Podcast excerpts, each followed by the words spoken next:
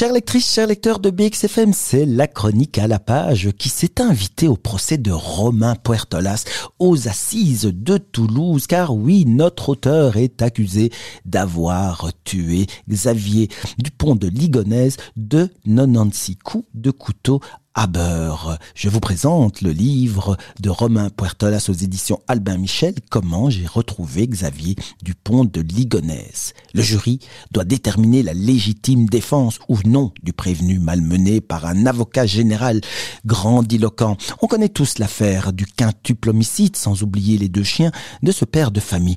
Tous les corps ont été retrouvés à l'arrière de la maison, sous la terrasse. Et cet homme présumé coupable, car toujours pas jugé des faits qui lui sont reproché, recherché par toutes les gendarmeries, vu quelquefois par des témoins sérieux l'ayant reconnu, se retrouve assis tranquillement à boire une tasse de café et lisant son journal dans un grand peignoir blanc sur sa terrasse à la Bastide de Bousignac. Terrasse voisine de notre cher Romain Puertolas qui s'était retiré de la vie publique après la parution du Fakir et à la suite de son divorce.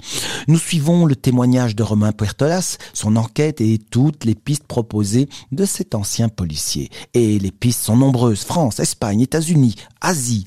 Xavier Dupont de Ligonnès est un vrai fugitif supposément toujours innocent.